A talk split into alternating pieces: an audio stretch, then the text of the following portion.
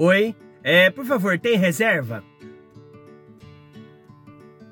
Deixa eu entender o negócio, meu amigo. Você acabou de montar seu restaurante, você acabou de montar seu estabelecimento comercial que você vende algo para receber clientes e você tem atendido os seus clientes dessa maneira robótica, tem reserva, tem reserva. Você nem olha para mim, para minha esposa, os meus filhos e fala: "Bom dia, sejam bem-vindos. Já conhecem a casa? Meu nome é André. Eu tenho reserva sim, tenho. Quando eu jogo futebol de salão, tem cinco titular e mais uns sete reserva. Cara, pelo amor de Deus, Deus, faça a lição de casa. Não adianta nada você ter aí a sua padaria, o seu restaurante, o seu barzinho lindo, se você não chegou já, se você não, se você não treina, se você não, se você não tem uma equipe bem treinada, por favor, dá um calmante agora. Pensa nisso e muda.